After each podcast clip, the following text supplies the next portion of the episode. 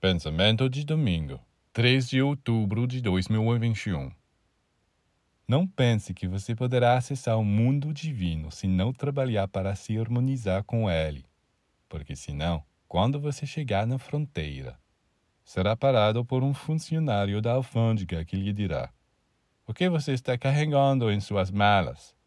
Ou seja, o que você tem em sua cabeça? Mas estes são pensamentos terríveis. Eu só vejo cálculos, estratagemas, críticas. E agora, mostre seu coração. Oh, querido, o que é este egoísmo, este ciúme? E vejamos sua vontade. Mas isso não é melhor. Esta fraqueza, esta preguiça. Bem, saiba que você não pode passar dessa maneira.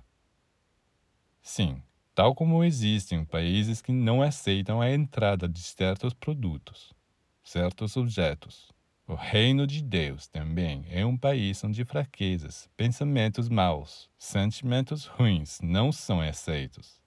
Ou você se livra deles, ou não entra. Somente aquele que preenche as condições tem permissão para entrar no reino de Deus.